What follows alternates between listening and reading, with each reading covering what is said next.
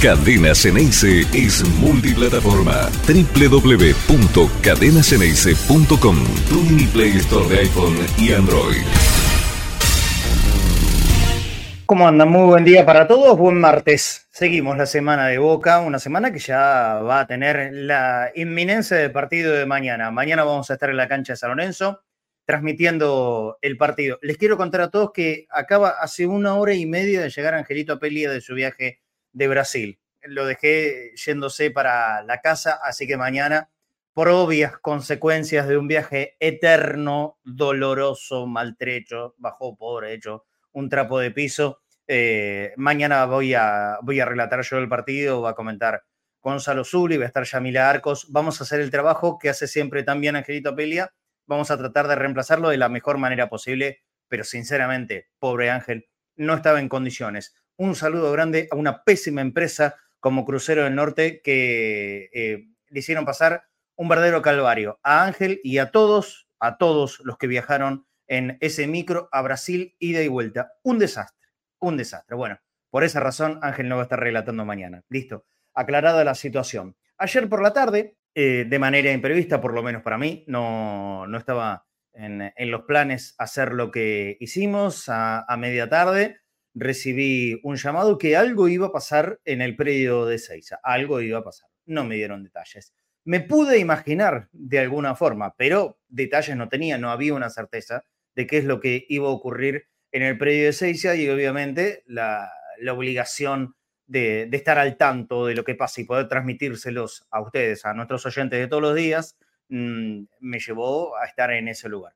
Bueno, finalmente habló Riquelme en una sala de conferencias mm, nueva, de estreno, justamente anoche, realmente muy lindo. En, cuanto a eso, felicitaciones a los encargados, porque está buenísima la, sala de prensa, amplia, cómoda, un montón de, asientos eh, de primer nivel, de primer nivel mundial. Y Riquelme apareció en escena y habló, y habló, y cada vez que Riquelme habla, por supuesto, deja cosas.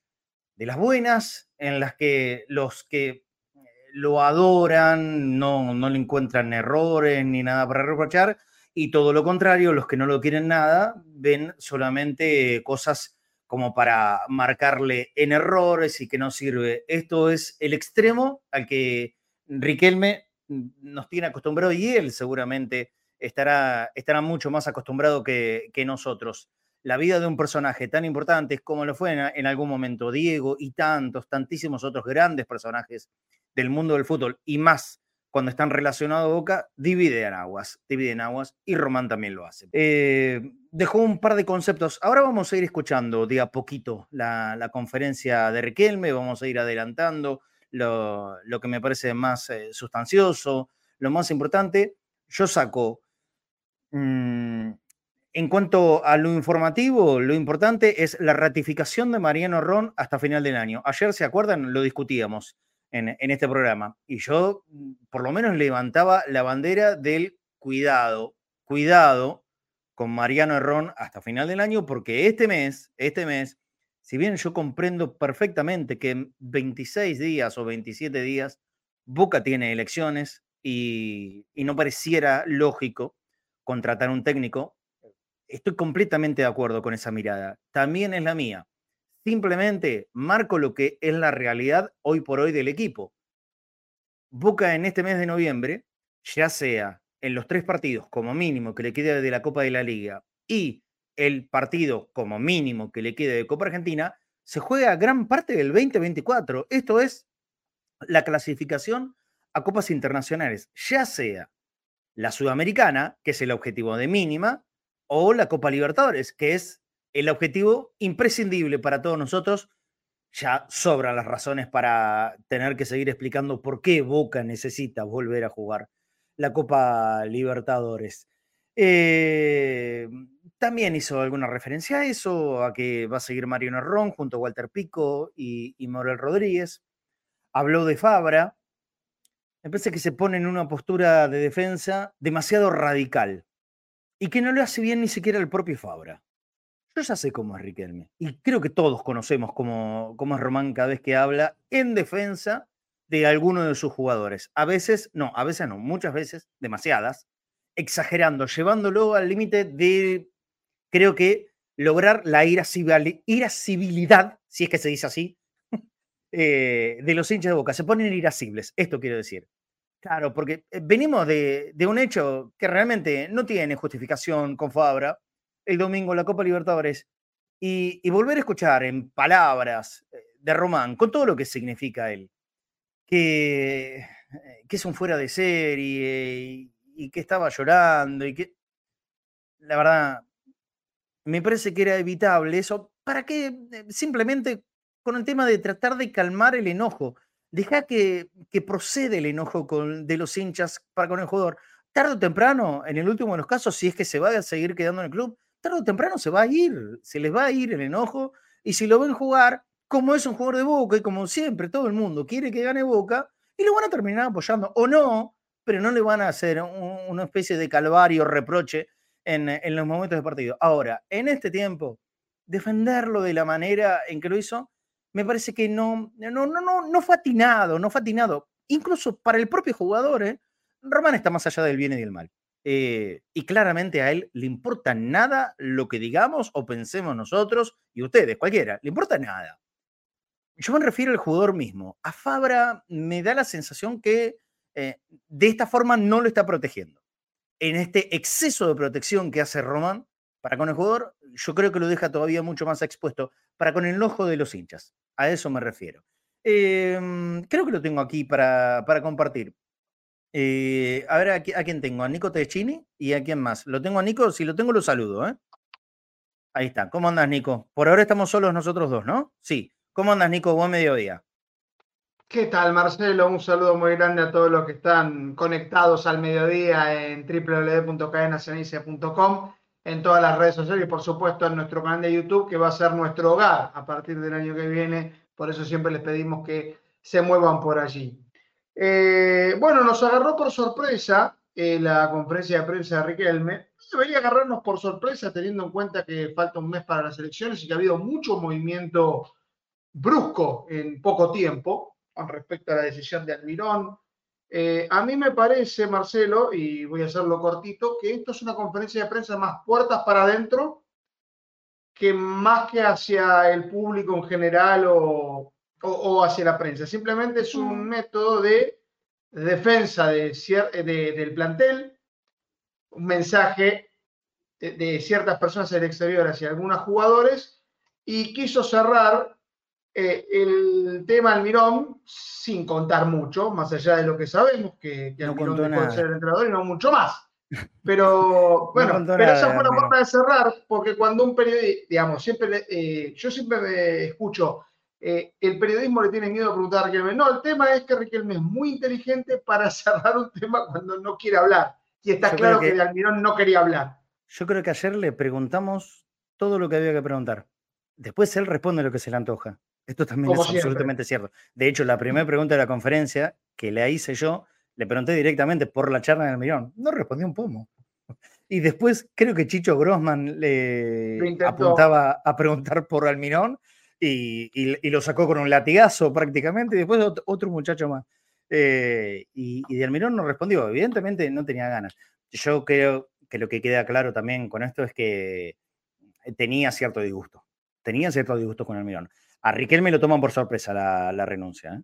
Riquelme no esperaba la renuncia de, Jorge Almirón. Él creía, primero que la historia estaba escrita, y, como decíamos ayer, Nico, la historia estaba escrita, Almirón no iba a seguir el año que viene.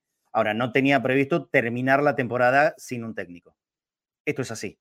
Y él estaba dispuesto a respaldarlo de aquí al final, eh, a lo que venga. Obviamente, em, que podía implicar cierto riesgo de la relación con la gente, la bombonera, si el resultado no era bueno. Ponele que sea así. Eh, aunque, creo que no, no sé si iba a ser una, iba a ser una mala recepción de la bombonera para, para Almirón. Eh, ¿Sabes eh, qué tomo como referencia? Hubo muchos hinchas de boca que lo fueron a, esperar el equipo cuando llegó acá a Buenos Aires. Muchos, ¿eh? Fueron muchísimos y, y estuvieron acompañando la llegada del micro hasta el predio yo, no veía y no veo de ninguna manera un, clima hostil para el equipo cuando, cuando juegue nuevamente de local, en absoluto. Por eso digo, a, Román lo, a Román lo toma mal la, renuncia a Obviamente, renunciaste, listo, ya está. El que se quiere ir se va. E, esto es así en cualquier ámbito. Eh, y Riquelme no iba a ser justamente quien lo sostenga a, Jorge Almirón. Eh, me parece que hace rato ya la relación estaba como mínimo, tira, como mínimo tirante. ¿eh? Como mínimo tirante. Hay algunos que dicen que ni siquiera se tenía, tenía, diálogo en el día a día. Eso realmente yo no, lo tengo confirmado, no, no, lo sé. Pero que no le gustó el, el haber, el que haya renunciado en este momento, eso seguro. Y me parece que ayer en la conferencia de prensa, una de las cosas que dejó traslucir, sin decirlo, fue justamente eso. Lo saludo al, flaco Fornés y ya de a poquito vamos a ir viendo tramos de la conferencia de ayer por si es que alguno se lo perdió. Hola flaco, ¿cómo andas? Buen mediodía. Hola Marce, hola Nico, hola a todos. Perdón la voz, digo afónico del sábado, no me lo puedo sacar. ¿Cómo andaba? Y bueno. Este, si hubiéramos ganado, flaco. Claro, imagínate si ganábamos. Eh, pero no, porque ganás se te va porque esta fonía de bronca, de impotencia, ¿no? creo que sintió la mayoría del hincha de boca. Eh, impotencia. Este, y Riquelme, a ver, hablando de la conferencia de prensa, fue más para puertas adentro, diciendo los bancos, muchachos, quédense tranquilos, yo pongo el pecho. Una de las cosas que hizo siempre Riquelme, ¿no? Y después, como decís vos, Riquelme contesta lo que se le canta. Sí. Es Riquelme, siempre fue así. Y bueno, ¿qué va a hacer? Contesta eso. Me pareció, como dijiste vos también, Marce, de exagerada la, la defensa de Fabra, no hacía falta. No hacía falta porque, a ver, eh, nadie le puso la soga al cuello a Fabra, se la puso él mismo y, y Riquelme le vio que tenía la soga al, al, cuello, entonces lo salió a defender porque algo pasaba. O algo hizo mal Fabra, ¿no? Como todos sabemos. Pero no hacía falta defenderlo. Eh, es grande, me importa muy poco que Fabra haya llegado llorando, ya la cagada ya la hizo. Claro. Pero lo demás me parece que no, no, no, era necesario. Y como dijo Nico, también fue para puertas adentro. Esto. Fue puertas adentro. Mirá, yo me parece que estoy así, mira, no estuve tan caliente en la final de Madrid porque me parece que ya estaba entregada. Y estoy muy caliente por esta, que no era una final entregada, era una final ganada. y la perdimos, ¿no? Por eso estoy caliente y sin voz hace varios días ya. Sí, yo no sé si calificarla como ganada. Puertas para adentro. Sí, yo, no sé, flaco, si ganada, pero sí ganable. Sí, sí, bueno. Es parecido, pero es distinto. Era ganable, era ganable. Ganada no, evidentemente, pero, pero sí era ganable. Cínico. Y vamos a escuchar a Román ahora. ¿eh? hablábamos del clima hostil. Yo creo que todavía, y esto ya habiendo pasado algunos días y escuchando muchas declaraciones y hablando con hinchas, me parece que el hincha todavía no sale del estupor. Creo que todavía eh, estaba tan convencido de que Boca iba a ganar la séptima que todavía no entró en la etapa de enojo. Los enojos son esporádicos, pero creo que hay más que nada estupor, hay tristeza, hay desilusión, lo cual a mí me, me llama la atención porque yo, siempre la final se juega contra un rival y ese rival lo hemos analizado, analizamos a Boca y existía la posibilidad de que tanto uno como el otro lo pudieran ganar, porque eran dos equipos que tenían falencias y tenían virtudes. Uno de los equipos mostró sus virtudes, el otro no, mostró sus falencias. Eh, entonces yo creo que todavía ese clima hostil no se ha generado porque el hincha de Boca todavía está digiriendo el golpe.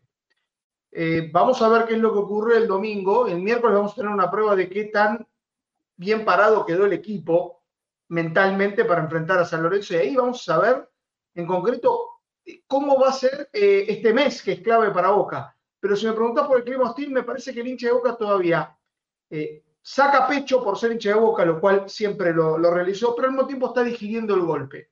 Cuando empiecen los partidos, ahí nos daremos cuenta eh, si es algo recuperable o no.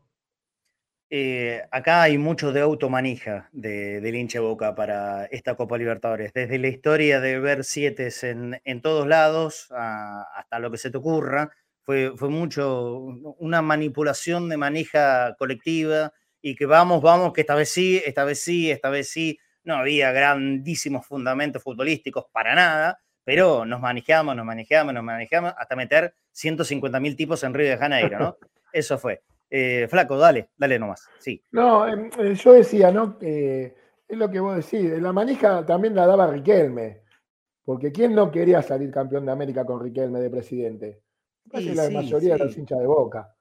Es la misma manija que, a ver si, a ver, vamos a poner que Riquelme no estaba en esta comisión directiva y estaba solamente Ameal con otra gente. Y acá era un escándalo mundial, ¿no?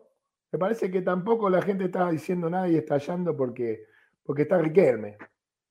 Por eso la manija de Riquelme para salir campeón, que nosotros nos, nos impusimos, ¿no? Y la otra manija es que para todo porque está Riquelme. Si no estuviera Riquelme, estaría en otra comisión, estaríamos todos en la puerta de Brance en 805 golpeando con una cuchara para que se vayan todos, ¿no? Pero, pará, eh, ¿sobre qué tema? ¿Sobre qué tema? ¿Sobre el tema futbolístico o por otros temas? Como por ejemplo el, de, la, de, la, venta de entradas. ¿Cómo? No, por el fracaso, Marce. Por el fracaso de haber perdido una Copa Libertadores de la manera que se perdió.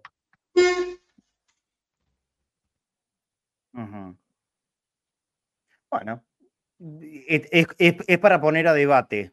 ¿Fue un fracaso el haber perdido una final? ¿O es demasiado fuerte esa palabra? ¿Fue fracaso? demasiado pronto para hacer esa, para responder eso, Marcelo. Eh, está muy en carne viva, como para todavía ponerlo en relieve de qué es lo que ocurre. Y todo depende de cómo Boca juegue este mes. Parece mentira, pero es así. Eh, depende es un mes muy, muy definitorio de un montón de cosas. Un montón de cosas. Muchísimas. Muchísimas. Y que por supuesto también tiene que ver con, la vida política del club. Por supuesto que sí. A ver, lo saludo rapidito a David y, quiero empezar a escucharlo a Román. ¿Cómo andas, David?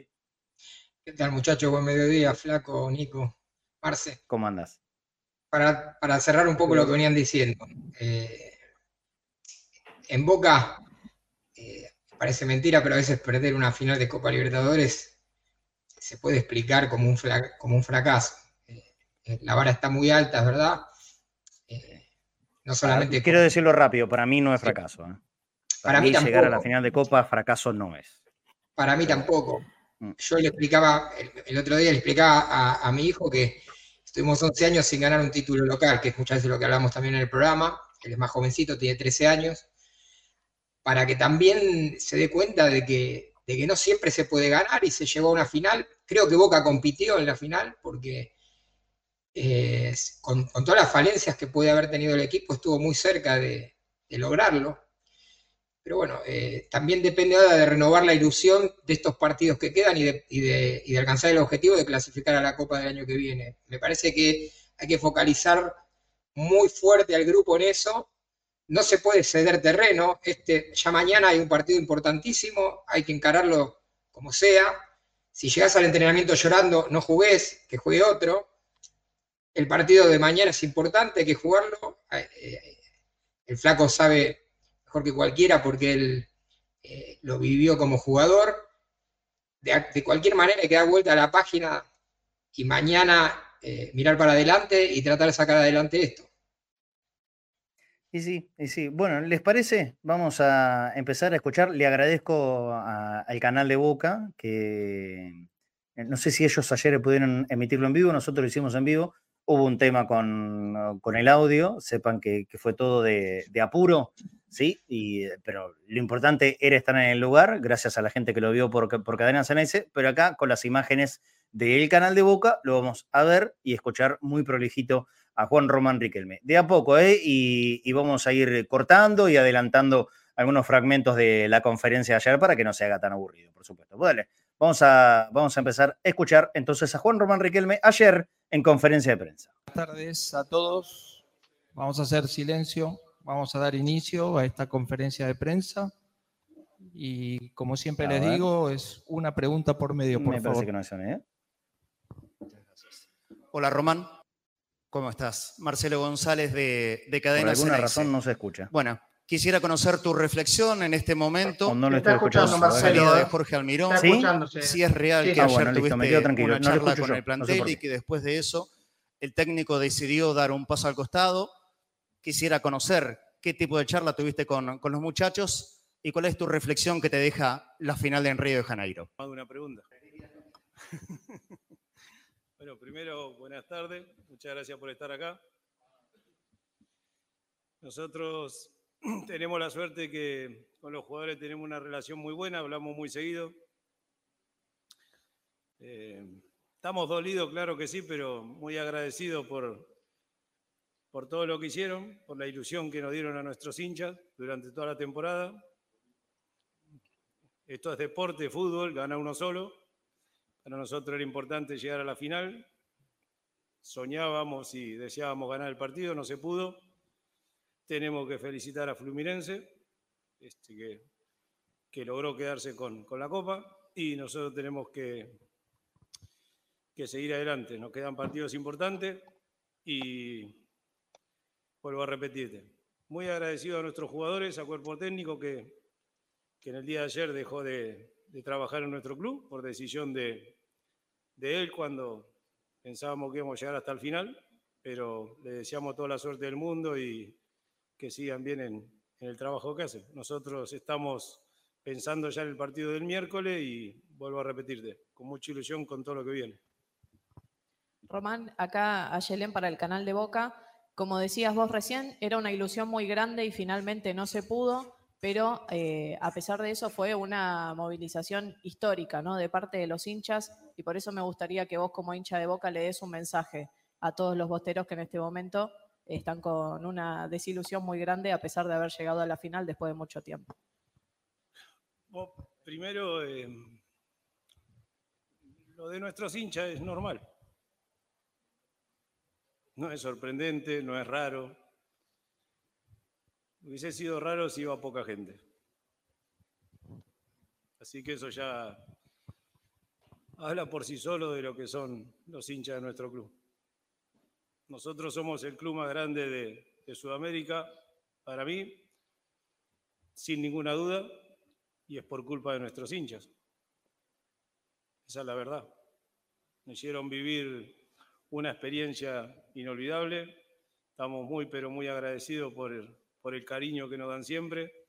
No solamente el otro día en Río de Janeiro, que fue una maravilla, sino que también cada partido que nos toca jugar en la bombonera.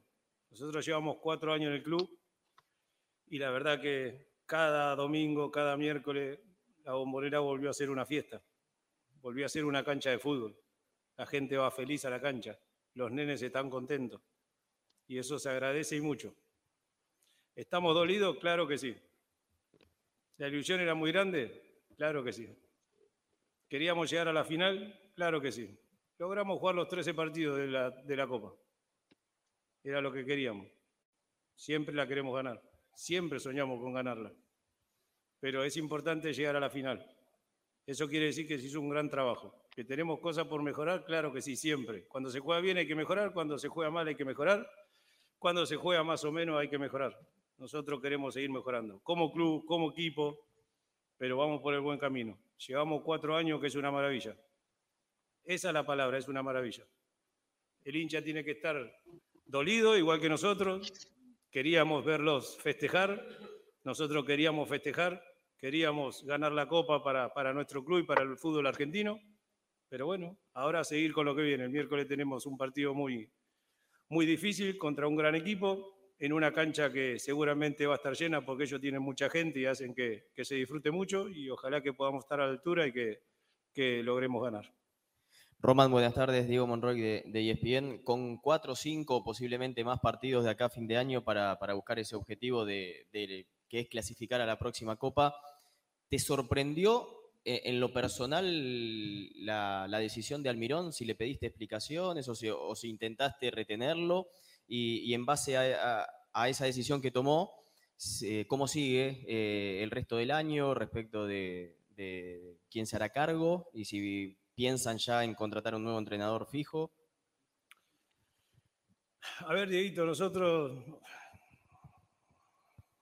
tuvimos la suerte de jugar acá hace más de 20 años.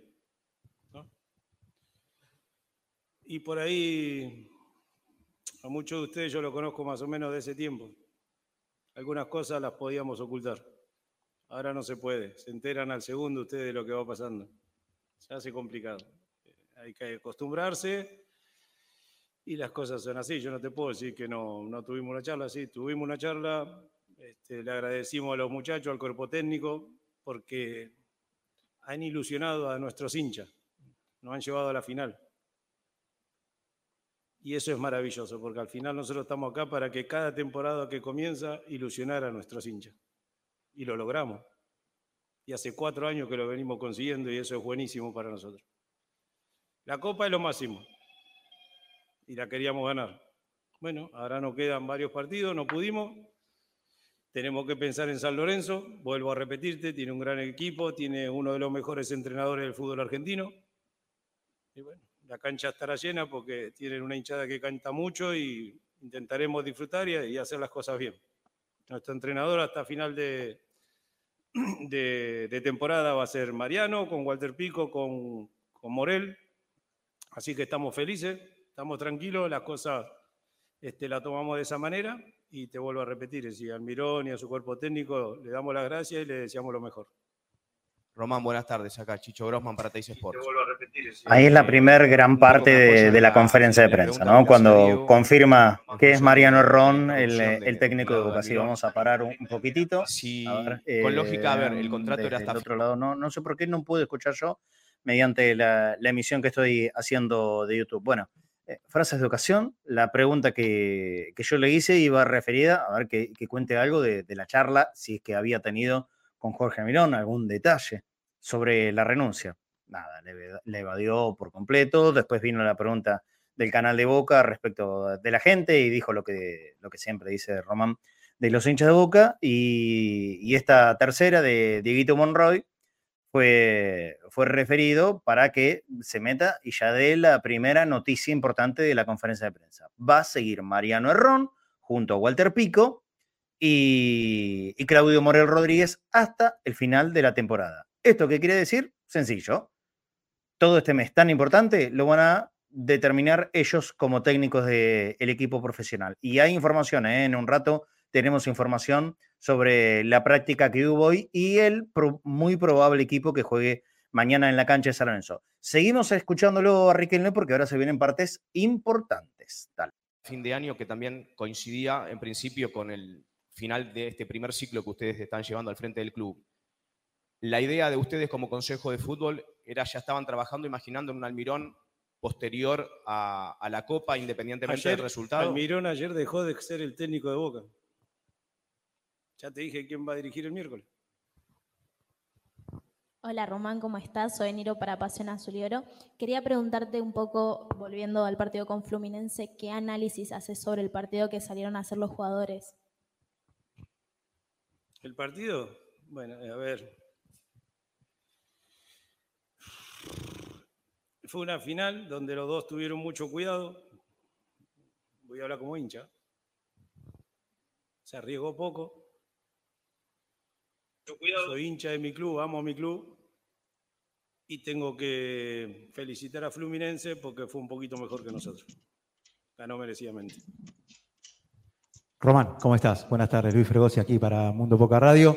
Bueno, primero felicitarlos a vos y a todo el consejo porque la verdad que esta sala es espectacular y la verdad que está acorde a, a lo que es eh, un club como Boca, ¿no? Se arriesgó poco, ¿no? Esa es eh, una de, las frases también importantes. Se arriesgó poco. lo futbolístico. Implícitamente un jugador del cual vos hablaste mucho. Una crítica a la forma de jugar de los dos equipos, pero en el momento del partido, sobre todo la, la del propio Boca. Boca arriesgó poco. Creo que es lo que vimos todos. No, no, no está contando un partido se hace situación, que no hayamos una expulsión, Boca arriesgó poco. Un golpe que vimos y por eso nos quedamos en la media. saber cómo si se arriesgaba un poquito más. Con un jugador que ya hace muchos años que está en el club. Bueno, dale, lo seguimos escuchando. Plantel, ¿no? eh, ¿Qué reflexión haces de esa jugada y, y, qué te pareció? ¿no? Si que eso pudo haber cambiado un poco la historia del partido. Gracias. Bueno, a ver. En el fútbol pasan siempre cosas. Para que el contrario meta un gol, tiene que haber un error tuyo. Para que vos hagas un gol, tiene que haber un error del rival. Y si vamos a jugar a la pelota mirando cuando hay un error, entonces nos quedaríamos sin jugadores de fútbol, no jugaríamos más. A los tres meses tenés que echar a todo.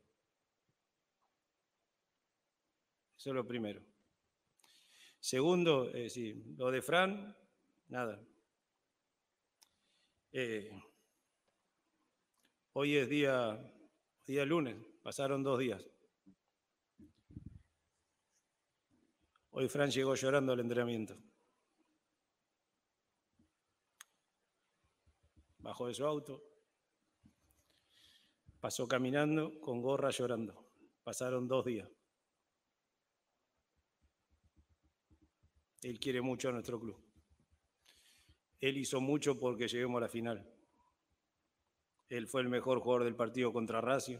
Él fue el mejor jugador del partido contra Palmeira en la bombonera. Fue el mejor. Después de la prensa, a veces se enamora de los jugadores. Y eso es bueno para nosotros, porque se enamoraron de muchos jugadores nuestros. Que a veces juegan muy bien y está perfecto que digan que lo hicieron muy bien. Y cuando jugaban más o menos también decían que lo hicieron muy bien. Eso es bueno para nosotros.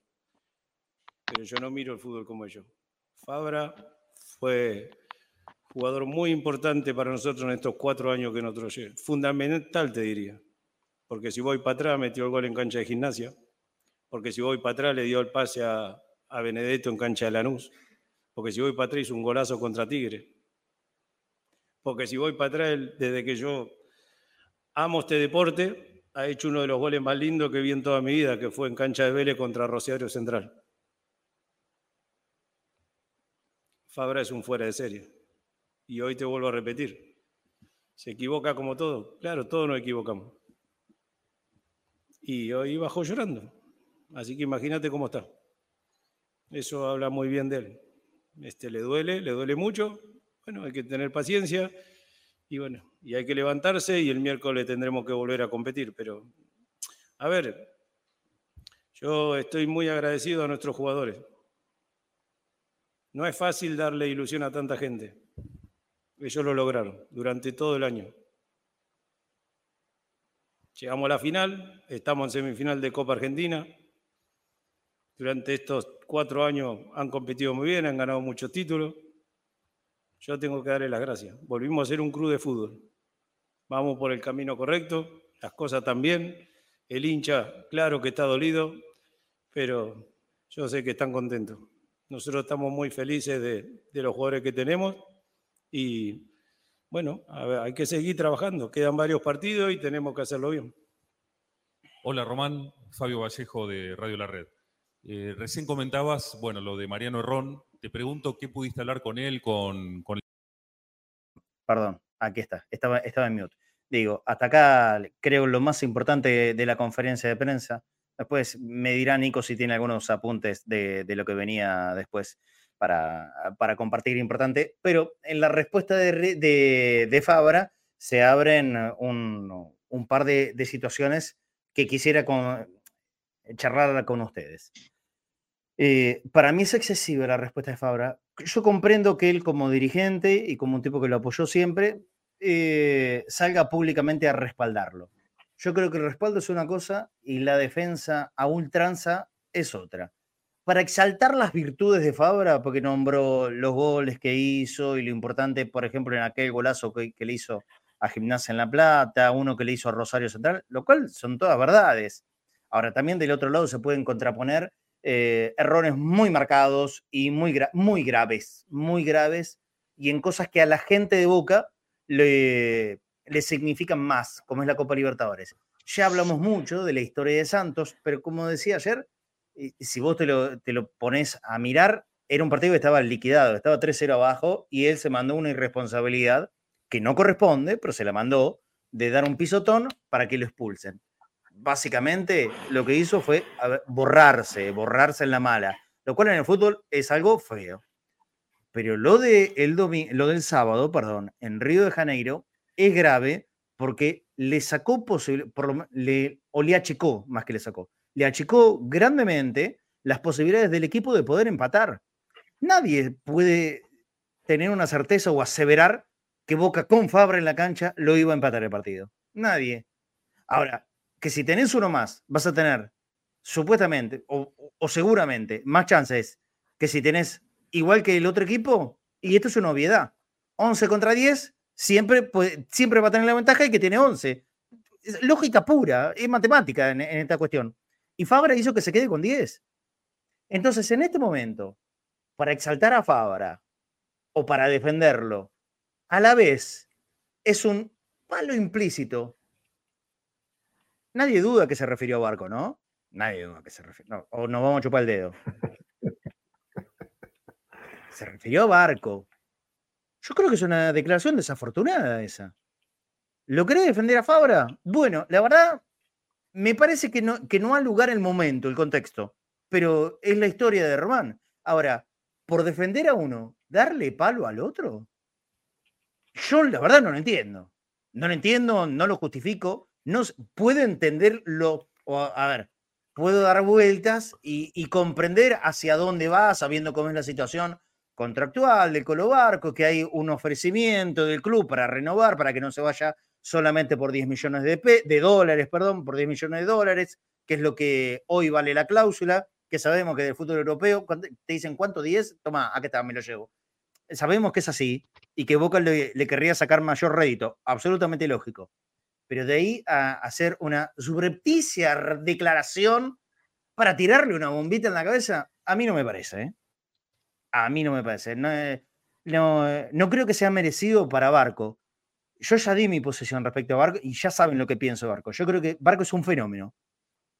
Eh, pero cualquiera puede pensar que a Barco le falta mucho y está bien, no hay ningún problema.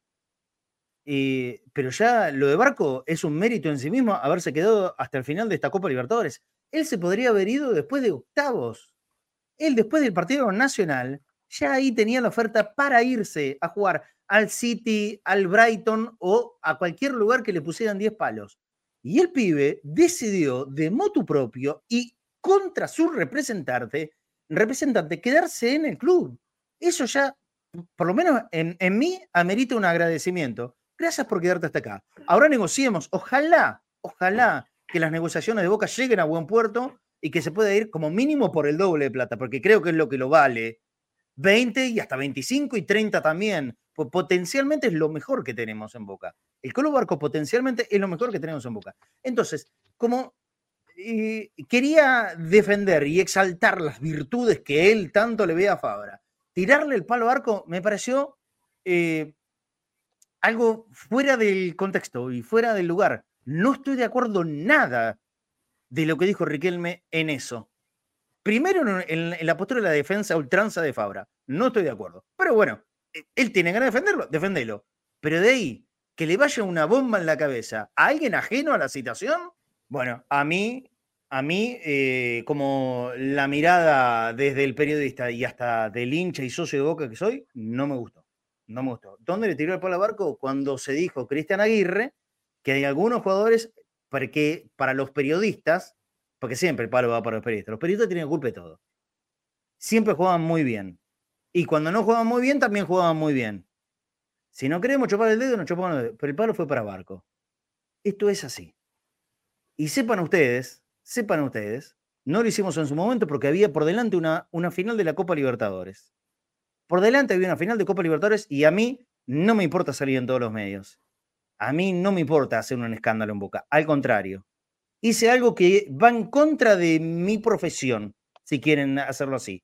Va en contra del supuesto periodismo que hago. Va en contra quise proteger la, la armonía de Boca a 10 días de jugar una final de Copa Libertadores. El flaco Fornense es testigo porque él fue quien trajo al protagonista la declaración del padre Juan Román Riquelme el día que lo llenó de elogios a Cavani fue muy fuerte para con el Colo Barco. ¿Y qué decidimos? ¿O qué decidí? ¿Qué decidí? Que en las redes sociales solamente salga el elogio a Cavani. Y lo decidí para, ¿para qué? Para que no se arme un quilombo bárbaro gracias a Dios tuvo mucha repercusión y salió en casi todos los medios del país la declaración del padre de Cavani en cadena, del padre de Cavani, del padre de Román sobre Cavani en cadena Ceneice. Imagínense cómo se hubiese multiplicado eso si nosotros poníamos al aire o lo exponíamos en redes sociales la crítica severa que había hecho en ese momento Cacho Riquelme sobre el Colo Barco. Bueno, ahora no, ninguno de los dos, en este caso, el, Cacho sí lo había nombrado, pero Román no lo nombró. Pero todos los que hacemos un poquitito ese análisis sabemos perfectamente que se refirió al colo. Y esto tendrá que ver con el contrato. Estoy seguro que es así. Tendrá que ver con el contrato. Bueno, repito, a mí esa declaración no me gustó. No me pareció atinada. Y si él lo quiere defender a Fabra, bueno, que lo defienda. Es tema de Riquelme. Pero a la vez, darle un palo por elevación al otro pibe, me parece que no. Eh, pero bueno, Nico, ¿quedaba algo más eh, importante después de todo lo que, lo que escuchamos de Román? ¿O esta fue la parte más, digamos, eh, sustanciosa de la conferencia? Creo que se han tocado todos los temas. Yo destaqué, pensé que íbamos juntos hasta el final por lo de Almirón, que logramos jugar los 13 partidos de la Copa, que todos querían ganarla, pero no se pudo. Eh, el análisis eh, nos confirmó que eran Pico y Morel Rodríguez los acompañantes de Mariano Ron, algo que todavía no se, no se sabía, pero se suponía. Dice, no puedo decir que no tuvimos una charla con Almirón. Y cuando habló del partido, quiso aclarar rápidamente que habla como hincha. El tema es que, bueno, al ser el encargado del fútbol, es como que la parte de hincha, sí, todos los dirigentes son hinchas, pero tienen una responsabilidad mayor al hincha felicitar a Fluminense, lo de, lo de Fabra, por supuesto ya destacado, que dijo que fue fundamental en estos cuatro años y es un fuera de serie y que volvió llorando, no quiero decir todo lo que dijo. Dice que el hincha, claro que está dolido, pero sé que están contentos, es un poco complicado en, esta, en este momento decir eso. Y habló de dos cosas. Tenemos la obligación de pensar en San Lorenzo y que ahora el gran objetivo es la Copa Argentina, algo que ya se, había, ya se sabía desde la revelación. Y que en 10 días tenemos otra semifinal ante estudiantes. Eh, permítame poner en duda si en 10 días vamos a tener una semifinal con estudiantes. Vamos a ver qué es lo que, es lo que ocurre. Hay que aprender a aceptar cuando no te toca ganar, que hoy le dimos más tiempo a los chicos. Habló de Marcos Rojo, habló de la importancia de tener a Romero, a Paul Fernández, a Fabra, a Víncula, a Figal, a Javier García y al Pulpo González que ayudan y mucho que no se ven el día a día y que están felices y agradecidos a los hinchas por cómo nos acompañan. Quería señalarlo de Pulpo González en detalle.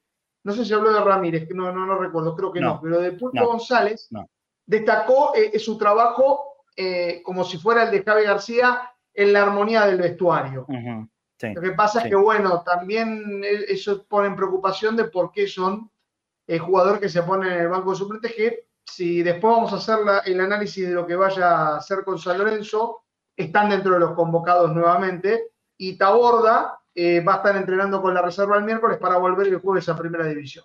Ahora vamos a preguntar el tema de Taborda a Fafi, si es que puede salir, aunque sea dos minutitos al aire con nosotros, eh, para contar qué, es lo que ha pasado con Taborda, porque no está en la lista de concentrados, al igual que Rojo, que está tocado, X Fernández, que no terminó bien el partido del otro día, entonces no, no se lo va a arriesgar. El, resto del equipo es, eh, es, muy similar al que jugó la final en el Maracaná. Está Romero, Advíncula, eh, Figal, Valentini y Sarachi. Fabra no está. Yo me permito no creer que está lesionado. Me lo, permito yo. en la mitad de la cancha va a estar Medina, Paul Fernández, Campuzano, Barco y Cavani Merentiel. O sea, es casi el mismo equipo, dos modificaciones. Una sí por eh, efectivamente la lesión que, sabemos que tiene X Fernández y después la, y, ahí va a estar Campuzano y la ausencia de Fabra, bueno, qué sé yo. Si quieren decir que porque está lesionado, está lesionado, no sé, ok. Está llorando eh, su rodilla, Marcelo. Bueno, bueno, qué sé yo. Está bien. Y, a mí me parece bien que no, no, creo que sea momento para que Fabra juegue este. Me, parece que no es momento y, y, tiene que ser el momento de Sarachi. Me, parece que es lo correcto. Si después no quieren decir la verdad, bueno, está bien. La verdad no es grave. No, me parece grave. Si, si deciden una, mentirita piadosa para que no juegue Fabra, eh, yo la compro, no hay ningún problema. Eh, bueno, ese, es el equipo que está esperando. Sí, lo podemos llamar a Fafi, ahí, medio lo que él. Por favor, eh, Mato, Nico, llamémoslo y, lo ponemos dos minutitos, aunque sea al aire, fundamentalmente para que cuente esta cuestión de, Taborda, que llamó la atención. Taborda entró en los últimos 10 minutos, 15 del otro día de la final en el Maracaná. Eso sorprendió, pero mucho más sorprende que no esté ni siquiera concentrado para el partido de, mañana. ¿Por qué? La verdad, una, pregunta me surge fuertemente. ¿Por qué no, no está ni siquiera concentrado para mañana? Ahora cuando lo tengamos al aire a Fafi le vamos a preguntar y hay que ver si él tiene la respuesta hay cosas que pasan en Boca que si no está metido bien, bien, bien, bien, recontra, bien adentro, muchas veces no, no podés comprender o, que te cuesta mucho explicarle a la gente. Y miren que yo creo que estamos un poquito más informados que todo el resto, un poquitito más informados que todo el resto, y así todo, no, no, se encuentra demasiada explicación. Es raro lo que, lo que está pasando con Taborda, ¿no? Con el propio Almirón, Taborda pasó de un partido no estar ni siquiera concentrado, eh, al otro ir al banco de suplentes, entrar 45 minutos, la rompió toda, y al partido siguiente, que era Racing en Avellaneda, y que se lo podía haber utilizado eh, y que hubiese seguramente que servido, ni siquiera fue al banco. Y ahora apareció con el propio Almirón de golpe jugando los minutos finales cuando tenías la necesidad de ir todo por el todo en, el partido más importante de Boca, de todo su ciclo, obviamente, y para mí de los últimos 20 años, lo metió a Taborda en los últimos 10 minutos. Rarísimo, Almirón, rarísimo, inexplicable. Eh, este, este, este, estado de ánimos tan cambiante, tan para, para un lado, para el otro, lo de siempre. Yo lo he calificado al Almirón acá diciendo que era muy ciclotímico. Bueno, su final fue de la misma manera, absolutamente ciclotímico, de una, de, una forma e inmediatamente cambiar la postura radicalmente hacia lo opuesto. Está Fafi al aire y lo saludo. Hola Fafi, ¿cómo andás? Buen mediodía. Hola, hola Marce, a ver, estaba muy bajo recién, pero entiendo que, que me saludaste. Abrazo grande para vos y para todos, ¿cómo andan? Ahí está, muy bien, muy bien. Fafi, la, la, pregunta más importante, yo acabo de dar el equipo que, que entrenó hoy, después vos me confirmarás si es el que va a jugar mañana. ¿Qué pasa con Taborda? ¿Qué pasó con Taborda? ¿Por qué ni siquiera concentrado, Vicente? A ver, entiendo que te preguntaste, por Taborda, ¿no? Sí, exactamente, por Taborda. ¿Qué pasó con él? Nada, eh, se tomó la decisión de que no concentre. Eh, entiendo que han salido muchas noticias. Hablé hasta un ratito con él, hablé también con su representante. Eh, se le informó que como mañana juega Boca y para no perder ritmo futurístico ni entrenamiento, que se entrene mañana con la reserva. Recordemos que hace poco él pidió, en su momento Almirón le pidió bajar a esta categoría, sumar minutos. Ya conoce a los chicos, Hernán ya lo conoce también, lo dirigió en ese partido que se bajar sumar minutos. Eh, esto es una, pelea mano a mano entre Usaudi y Taborda. Entendiendo que tanto Almirón en su momento como Hernán ahora no juegan con enganche, la posición de lo que hoy se llama volante interno se la disputan entre ellos. Buchaude que llegó como quizás ese refuerzo a, encontrar ese pase del medio que Boca no tenía y también a pisar el área, se quedó fuera del banco de la final, algo increíble. Eh, y el que ingresó sí fue Taborda, y ahora el primer partido post final y el primer error, el que queda fuera del banco es Taborda y el que siempre en el banco suplente es Buchaude. Sí, bueno, eh, Me sigue pareciendo extraño, Fafi, ¿eh? Me sigue pareciendo extraño, porque ¿tenemos alguna lesión de, Vicente o no? No hay nada. No, hay nada, no hay nada. Yo había hablado ayer con él, eh, porque había quedado cuando se la lista de concentrados, y le pregunté por una molestia, algo que hasta fuera, y él también estaba sorprendido de que no estaba concentrado, pero no tiene ninguna molestia, ninguna lesión, ni mucho menos. Bueno, qué. Listo. Eh, esperemos entonces a ver qué pasa con, con Taborda eh, en vistas al, fin de semana en el partido con Newells. Fafi, ¿qué pudiste semblantear si es que charlaste con alguno de, los jugadores? ¿Cómo están ellos? De la cabeza, eh, lo que más me importa. De la cabeza, ¿cómo están? ¿Cómo se recuperan de este, de este golpazo de perder la final? Golpeados, es obvio eh, y es entendible también. Uno no espera que, hoy estén como si nada, porque si no, no representarían a, la camiseta de Boca. Están golpeados, pero entienden que mañana tienen un partido muy difícil, muy complicado y que pueden revertir la situación. Nadie les va a devolver esa final de Copa Libertadores, es cierto, pero una victoria mañana sin duda que acomodaría no solo desde el anímico, sino también al equipo y al plantel en competencia, eh, quedan tres partidos por esta Copa de la Liga, todavía Boca tiene chances matemáticas de meterse entre los primeros cuatro. Eh, y también, a ver, eh, puede llegar a ser un golpe también anímico para lo que se viene, que es estudiantes, todavía no hay fecha confirmada. Ahora les voy a, contar algo de eso, sobre esta Copa de la Liga de Argentina, perdón, que todavía no tiene confirmación, pero el grupo está golpeado. Y una de las decisiones, por ejemplo, que queda fuera de, de los concentrados para, para el partido de mañana es eso, eh, uno consulta acá y te dicen, tiene un golpe en la rodilla, eso es cierto, tiene un golpe fuerte en la rodilla, pero también es cierto que semblante no está bien, eh, todavía no está para, para saltar un campo de juego y, jugar, porque anímicamente él sigue golpeado. Bueno, lo marcaba Jerry Kerr en esta conferencia de prensa final que vos estuviste, Marce. Sí, sí, sí. Me parece la decisión más lógica que no juegue Fabra mañana. Es más, diría que lo, lo mejor para el propio Fabra es que no, no se lo involucre en el partido contra Newells. En la bombonera, por las dudas. hay, que dejar que el agua se calme un poquitito, ¿eh? para el propio jugador lo digo. Em, bien, Fafi, sabiendo todo lo importante que se juega en estos días, eh, respecto a la información de Copa Argentina, ¿se puede cambiar la fecha? ¿Se puede estirar lo que primero era o para 15 o para 17? Sí, sí, porque Boca entiende que los calendarios están apuntados a la Copa Argentina, es el próximo eh, compromiso importante que tiene Boca y en la mente de todo, todo este plantel, eh, y no quiere regalar nada a Boca, entendiendo que, por ejemplo, se puede perder a Cavani, la periodista de Bielsa, entendiendo que puede perder a quien fue la figura de Boca en la, en la final de la Libertadores, que fue Lisa Víncula, y que siempre vacilaron en esta fecha FIFA, suele convocar a, a 23 no fue el caso de la última vez, porque entendiendo que Boca y Talleres se jugaban puestos de los mejores cuatro, se llevó un buen acuerdo y Machero no convocó a ningún jugador de Boca, solo Leandro Bley, es cierto, pero Leandro hoy tenía siendo el tercer arquero, porque está Javier García, no estaba sacable a Medina, a X Fernández y hasta ese momento a, Langoni, eh, como lo había pensado Machado, también en la lista, o en la prelista y en la cabeza del técnico de la sub-23 estaba Changuito, hoy lamentablemente recuperándose la lesión. Eh, pero así como Boca no quiere regalar nada en esta competencia, tampoco lo quiere César Lorenzo. Se pierden muchísimos jugadores, por ejemplo, su goleador Oreiro, eh, a la Roca Sánchez, bueno, pierde un montón de jugadores. Eh, y yo creo que una cosa es que haga fuerza un equipo, después eh, evaluaremos qué peso tiene Boca Nafa, qué peso tiene San Lorenzo, no importa. Pero una cosa es que uno se queje de esa fecha, que proteste, y otra cosa son dos, y de la importancia como son Boca y San Lorenzo. Entonces, lo que parecía ir encaminado para que se juegue el 17 de noviembre, Hoy hay dudas, hoy no hay confirmaciones oficiales y se empieza a patear quizás eh, esa fecha para, para, más adelante. Sí, a mí, me comentaron el 22, como posibilidad del 22 de, de la Copa Argentina. Eh, para ir cerrando, Fafi está, está en el predio y por eso no se escucha también. La señal en, en Ezeiza es una cosa casi imposible siempre. Eh, bueno, se, vienen partidos muy importantes y decisivos, pero Boca en algún momento va a tener que empezar a irse planteando a un técnico.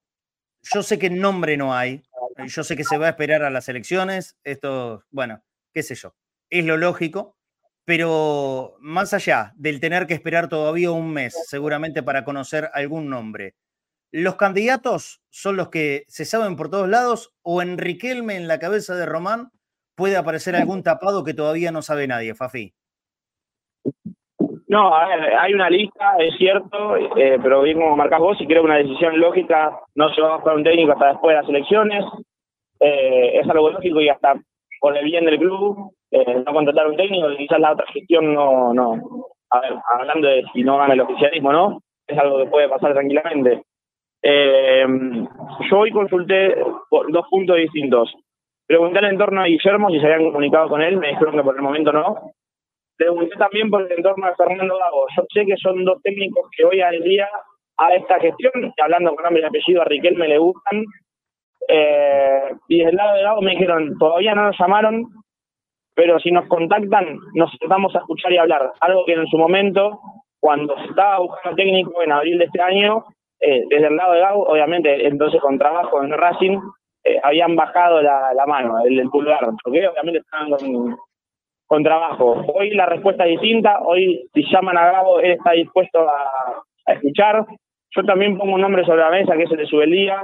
Tengamos una idea que puede salir esos tres nombres, o puede parecer, como mencionás vos, un tapado, pero que la búsqueda, por lo que pueda hablar, es que continúa eh, esta gestión.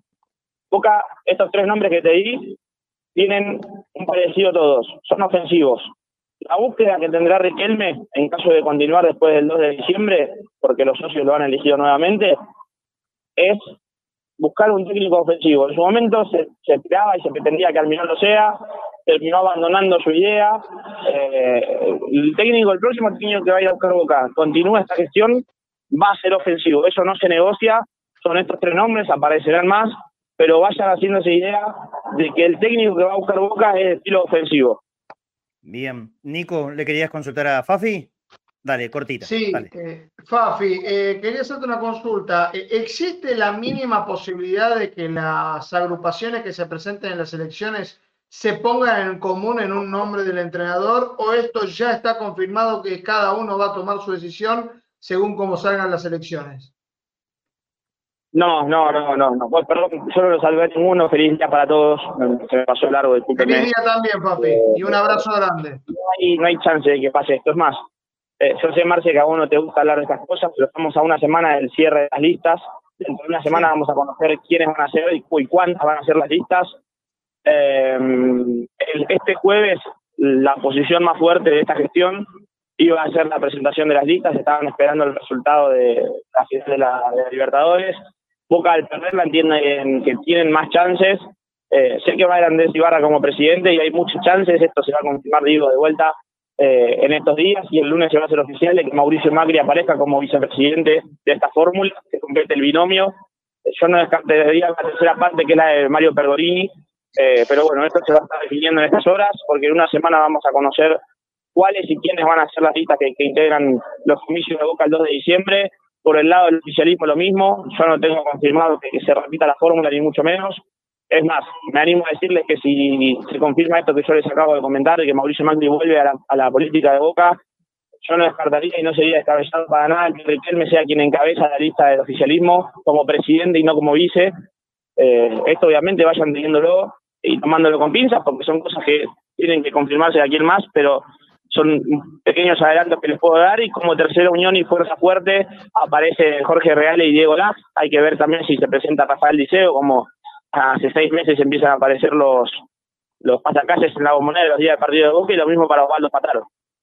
Bien, Fafi, perfecto, perfecto. Sí, obviamente. Eh, ya pasando el partido de San Lorenzo, nosotros también vamos a, a tener que empezar a hablar de la actualidad política, mal que, mal que nos pese. Eh, qué sé yo, tengo tantas malas experiencias con los temas de la política, pero bueno, por supuesto que nos vamos a meter en eso y vamos a hacer alguna transmisión el día de las elecciones, a pesar de que sea en el día de mi cumpleaños. Ayer le conté a Joana, eh, che, ¿sabés que las elecciones en Boca es el 2 de diciembre? ¿Cuándo?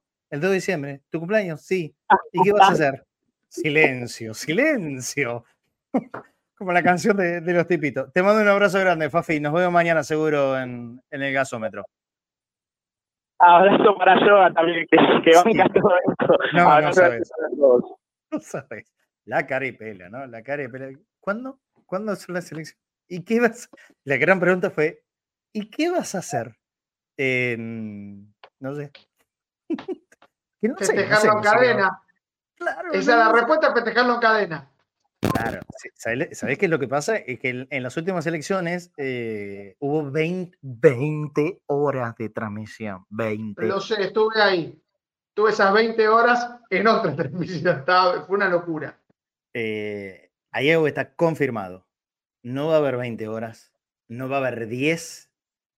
o sea, va a ser una cosa normal. Olvídense, es- nada de 20 horas, na- nada delirante, nada desde las 8 de la mañana. Vamos a hacer una, seguro, vamos a ver, va a haber cobertura, vamos a hacer una transmisión en vivo, seguro que sí, pero normales, o sea, gente normal. La normalidad se terminó.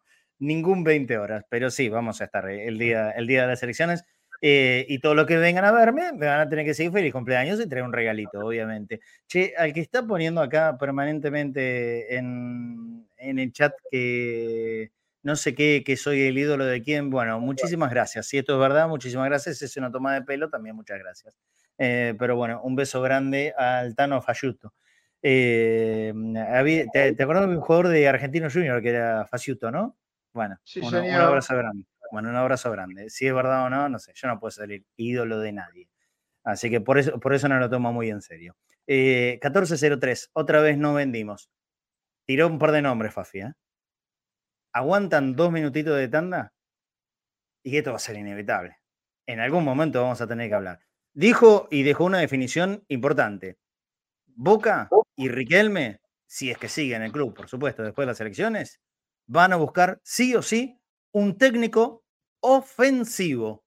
Claramente, esto es que Almirón para ellos fue defensivo. Después de la tanda, charlamos un ratito de esto, dale, y continuamos conectados al mediodía. Inicio de espacio publicitario en Cadena Ceneice. La radio de Boca. Todo Servicio, un broker de seguros con 48 años en el mercado acompañando a nuestros productores y nuestros asegurados. Somos Todo Servicio. el mejor broker de seguros de la ciudad. Sabemos de seguros. Las Malvinas celebra su aniversario y premia a sus clientes con espectaculares ofertas e importantes premios. Todo, todo, hasta un 40% de descuento más 30 cuotas fijas. Las Malvinas, 66 años junto a los santiagueños.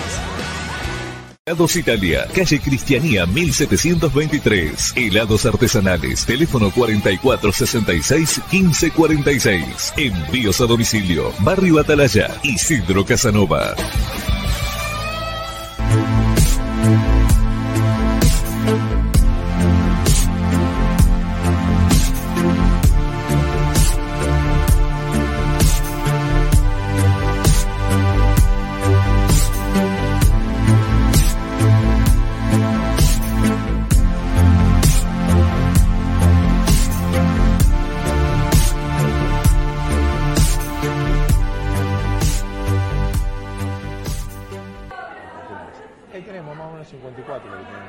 Todos sabemos que conseguir una entrada para ir a ver a Boca es una tortura. Entrás a Soy Socio, esperás un montón de tiempo y encima después un filtro te dice que no tenés lugar. Por eso estamos trabajando en una nueva plataforma que se llama Ahora los Socios. Te invito a que la conozcas, más simple, más clara, pero sobre todo más transparente. Navegala, conocela, decinos tu opinión, ayúdanos a que juntos hagamos la mejor plataforma para que los socios de Boca puedan ir a la cancha. Volvió el auténtico Black Friday a todos los changomás y punto mayorista. Hasta el 8 de noviembre, aprovecha cuarto trasero de pollo congelado a 789 el kilo. 2 por 1 en todos los pañales con Más Club. Y no te pierdas el 30% de descuento en heladeras y lavarropas. Aprovechalo también en masonline.com.ar. Evolución Seguros, protección personal, familiar y comercial, soluciones en el momento que las necesitas, precios y financiación adaptados a tus necesidades. Consulta en www.evolucionseguros.com.ar. Evolución Seguros, de la mano con vos. Avalian tiene un plan familiar que nadie más tiene. Es el plan familiar más grande de todos, para una familia compuesta por millones de personas. Una familia que se junta todos los domingos y algunos días de semana también. Que juega, ríe, canta y festeja unida y que siempre está presente cuando más se la necesita. Igual que Avalian. Avalian, la cobertura médica oficial de Boca Juniors y de la familia boquense. Fin de espacio publicitario en Cadena Ceneice. La radio de Boca. Antes de meternos eh, con, todos los muchachos, está David, está Flaco Fernández, está Nico, en esta charla, debate sobre lo que acaba de decir Fafi, el técnico ofensivo que Boca iría a buscar, está Nachito Dania para hablar de, la reserva. Hablando de, reserva, y, como hoy es un día que, tocamos el tema de la conferencia de Riquelme, no perdió el tiempo ni la oportunidad. Román nuevamente recalcó, y lo bien que hace en este caso, eh, las virtudes y el buen laburo que se está haciendo en, el Boca Predio, de donde por supuesto es parte de la reserva. ¿Cómo andas, Nacho querido? ¿Qué haces, Mars? Un saludo para Nico, para el Flaco, para David, para todos los oyentes también. Y hace bien en mencionarlo Riquelme porque la reserva ya estaba clasificado a los playoffs de esta Copa de la Liga de la proyección, que se llama, si bien ayer eh, que el partido que disputó a las 11 de la mañana tuvo una caída, perdió el invicto, perdió 1 a 0 con Godoy Cruz, un resultado sorpresivo para muchos, pero se puede entender porque era un equipo alternativo, el equipo ya estaba clasificado hace dos, tres fechas con comodidad, entonces Errón, que ahora toma un papel principal porque pasa a ser al menos hasta fin de año, o veremos eh, cómo se dan las cosas, el DT de la primera división prefirió guardar a los futbolistas y poner un equipo más alternativo, más suplente para jugar la última fecha de la Copa Proyección ante el Tomba. Si tenemos el resumen, vamos directo para ver las acciones en Boca Predio. Señor, sí, señor, a ver, le, emitimos las imágenes, ahí está. Ahí está. La formación de Boca necesita. Bien, Boca formó con Sebastián Díaz Robles, Tomás Arrieta, Arian, Ariel, perdón, Molás, que estaba haciendo su debut en la categoría de reserva, defensor 2004. Ahí entendemos un poco cuando estamos hablando de equipo alternativo. Igual está bueno que sigan debutando chicos, que sigan apareciendo chicos primordialmente. Eh, el compañero de saga fue Mateo Mendía y en el lateral izquierdo estuvo Nicolás Stepanovic. Ya en mitad de cancha, Bruno Sensi, que volvía a jugar de titular luego de más de seis meses, ¿sí? que había sufrido la lesión en el peroné, que cuando había subido a primera división nomás ahí se había lesionado. Aquí el primer y único gol del partido lo marca Tejada. No fue tan buena la reacción de Sebastián Díaz Robles, parece que se les termina escapando un poco la pelota. Eh, podemos adjudicarle al sol, a que la pelota capaz eh, no, no, venía con la mayor facilidad, pero eh, nada que, que, decirle a Sebastián Díaz Robles, que ha tenido rendimientos muy buenos en la reserva y también en la cuarta división. Román Rodríguez en mitad de cancha, Lucas Vázquez, como enganche Tomás Bustos y ya arriba Yael Ramallo y eh, Eiker Sufiaurre. Posteriormente en el partido ingresaron Simón Rivero, que fue ya en el segundo tiempo, donde Boca intentó eh, poner todos los titulares, tirar toda la carne al asador para, más que otra cosa, salvar el invicto, porque Boca ya estaba clasificado, iba a quedar tranquilo eh, como primero en su zona y más que nada por el dato ¿no? de seguir teniendo el invicto que había mantenido en toda la, Copa Proyección y que venía manteniendo de la Liga Profesional un invicto que se, se cortó en los 22 partidos. Verdaderamente una racha muy larga donde Boca eh, no perdió, solo conoció victorias y empates y fue de 22 partidos.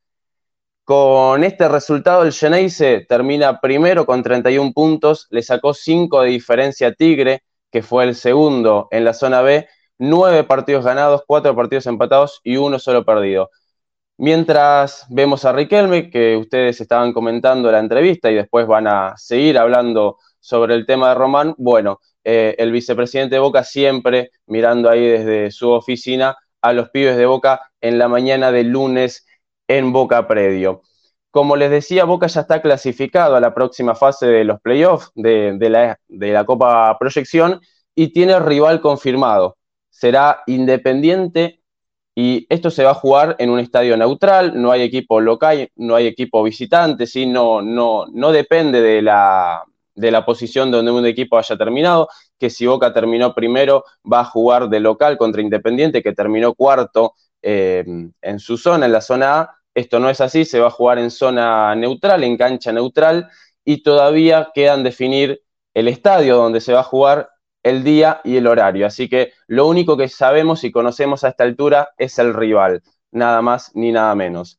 Eh, y lo último que me queda para mencionar es que ahora seguramente agarrará la dirección técnica Silvio Rudman, como lo había hecho también este año, cuando Mariano Ron había subido, recuerdan, para ese partido eh, contra Barracas, contra Colón, también eh, ante Monagas en Copa Libertadores va a suceder algo similar y entonces Silvio Rudman, el DT campeón de América y campeón del mundo, ni más ni menos, por si le faltan pergaminos, será seguramente quien dirija a la división reserva, que si bien no pudo terminar de la mejor manera la, Copa LPF, es una pequeña manchita que dejó eh, los 14 partidos invictos y los 22 que le comentaba que venía manteniendo de, de la liga profesional de reserva, que es un número abultado y más teniendo en cuenta el recambio que, tiene la reserva.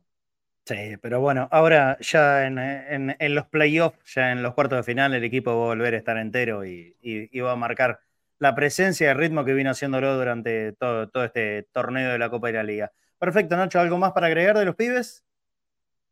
No, nada más, eso lo, único que les mencionaba, que termina perdiendo el invicto por jugar con un equipo alternativo, no fue el mejor partido de Boca, ni mucho menos, fue bueno el partido que hizo Godoy Cruz, le planteó un partido de igual a igual, más o menos para que se entienda, para el que no pudo ver el partido, que, que sepa cómo fue el trámite, pero nada, nos volveremos a encontrar cuando la reserva juegue contra Independiente. Les dejaremos la información, obviamente, eh, de cuándo se va a jugar el partido. Seguramente será en una o dos semanas, porque no van a tardar mucho. Ya terminó, hoy finalizó completamente la Copa Proyección. Quedaban tres partidos nada más eh, en el día de hoy, en el martes de hoy. Así que estaremos eh, en la posteridad informándonos de lo que va a ser el horario, el día y el estadio, que seguramente se va a abrir para la gente de Boca, como se ha abierto, por ejemplo, el estadio de Platense, eh, allá en Vicente López, para albergar lo que fue en su momento la final de, la liga profesional entre Boca y Lanús, pero ese ya será otro tema para hablar más adelante. Impecable, Nacho. Eh, para vos, feliz día. ¿eh? Este es un periodista de hecho y derecho. Abrazo grande, Nachito. Feliz día, Nacho. Abrazo grande y un saludo para todos también, ¿eh? en su día. Abrazo grande. A, todo el resto. Abrazo, Nacho. Abrazo grande. Bueno, eh, técnico ofensivo. ¿Qué es un técnico ofensivo para Boca, Flaco? Eh, lo tengo en mute, ¿eh? Está en mute, Flaco. Estás en mute. Está conmigo, ahí está. Ahí está. Sí, ahí está. Ahí está. Yo no creo que haya técnicos ofensivos o, defensivos. Tienen que ser técnicos inteligentes. Eh, para plantear un, equipo ofensivo, tiene que tener jugadores inteligentes que ocupen buenos espacios en defensa y que ocupen buen espacio en ataque. Porque si no, vas a hacer un gol y te van a hacer tres. O vas a hacer tres y te van a hacer tres. Me parece que, que pasa porque el ofensivo lo no ofensivo pasa por la tenencia de pelota. Si vos tenés la pelota, la haces circular para adelante, y sí, sos ofensivo. Ahora, si vos tenés la pelota y nos pasa lo que hizo muchas veces Boca, la jugaba de costado y te quedás con un equipo medio que nada, ni defendés ni atacás. Me parece que, pasa porque es un técnico inteligente y hay que ver, vos, te, sos ofensivo si tenés jugadores que en la primera te la meten y no la erran. Ahora, si te toca una sequía, viste, me parece que no, que no sos tan ofensivo. Depende de ser ofensivo no de la sequía, de la sequía que vos tengas en los delanteros. Me parece que hay que ser inteligentes. Hay que ser inteligentes. Hay que ver los jugadores que tenés los jugadores que te quedan y después, eh, en base a eso, formar tu equipo. Yo nunca estoy de acuerdo con, las carátulas, ¿no? Y, el fútbol, por lo menos acá en la Argentina, es, es, una costumbre que no nos la sacamos nunca. Tal es defensivo, tal es ofensivo. Y la verdad que después encontrás a los caratulados como defensivos, eh, equipos y partidos que, que los equipos jugaron muy bien y que te llenaron de goles y, todo lo contrario a los otros. Pero la carátula, una vez que te la ponen en la frente, no te la sacás más, ¿eh? No te la sacás nunca más. Eh, para un lado y para el otro, de los ofensivos y los defensivos. Por eso, Fafi acaba de tirar toda una definición importante para Boca. Un técnico ofensivo. Miren que muchas veces Boca tuvo técnicos ofensivos y se estaba a los gritos pidiendo que defienda bien. Por eso, yo me encolumno en lo que acaba de decir el flaco Fornés. Lo que en algún momento fue Bianchi, ¿no? Un tipo inteligente. Atacaba y ah. defendía, defendía y atacaba. El fútbol, el fútbol es eh, el, fútbol es equilibrio. No es voy todo para adelante o voy todo para atrás. El fútbol es equilibrio. Jugar bien es atacar bien y defender bien. Eso es jugar bien. si atacar bien y defender para el orto, no es jugar bien, ¿eh? Pero, pero, pero, no, sé si no, sé si decir un técnico ofensivo es decir que vayan todo para adelante. Me parece que a Boca, si vemos los números de, este último Boca, le faltó gol y le faltó someter al rival en algunos tramos de algunos partidos. A lo mejor se, están refiriendo un poco a eso, a, tener un equipo más protagonista, sometiendo al rival me parece que los equipos de Bianchi lo hacían. Los equipos de Bianchi tenían momentos de, atosigar al rival hasta que le hacían el gol, uno o dos goles. Después sabían manejar los partidos porque eran generalmente Bianchi tenía equipos muy inteligentes con jugadores muy, inteligentes. O sea, se daba la, combinación ¿no? de, de tener un técnico que prácticamente sabía mucho o todo y jugadores también que resolvían y que eran inteligentes. Pero el Boca de Bianchi yo lo recuerdo como un equipo protagonista siempre en cualquier cancha y tenía sus momentos de, sacar la ventaja. Después manejaba los partidos de manera muy inteligente. A lo mejor también se refieren a eso. Me parece que Almirón, cuando lo van a buscar, pretendían tal vez otra cosa de lo que termina mostrando y lo escuchamos a Riquelme en conferencia de prensa, en esta última conferencia, que, la que pasaste vos, Marce, diciendo que, esperaban a lo mejor que arriesgue un poco más, ¿no? Él dice, los dos arriesgaron poco, pero me parece que está hablando más de boca, este, que es verdad, se dio mucho el protagonismo, le dio la pelota. Yo nunca vi un equipo de Bianchi jugar una final contra un equipo brasilero dándole la pelota, por ejemplo. Entonces, Ah. Eh, estamos hablando de, paradigmas, de modelos completamente diferentes. Boca en Brasil salía a tener la pelota, obviamente sufría el partido muchas veces, lo sabía sufrir, pero salía con la consigna de, no darle la pelota porque los brasileños con la pelota te lastiman. Y bueno, nos lastimaron dos veces. Sí, sin duda. Pero bueno, eh, ¿Gago o Guillermo son los prototipos de, los ofensivos, Nico? Cuando me hablan de ofensivo, me refieren, se refieren a ofensivo futbolísticamente, no, no ofensivo hacia el hincha.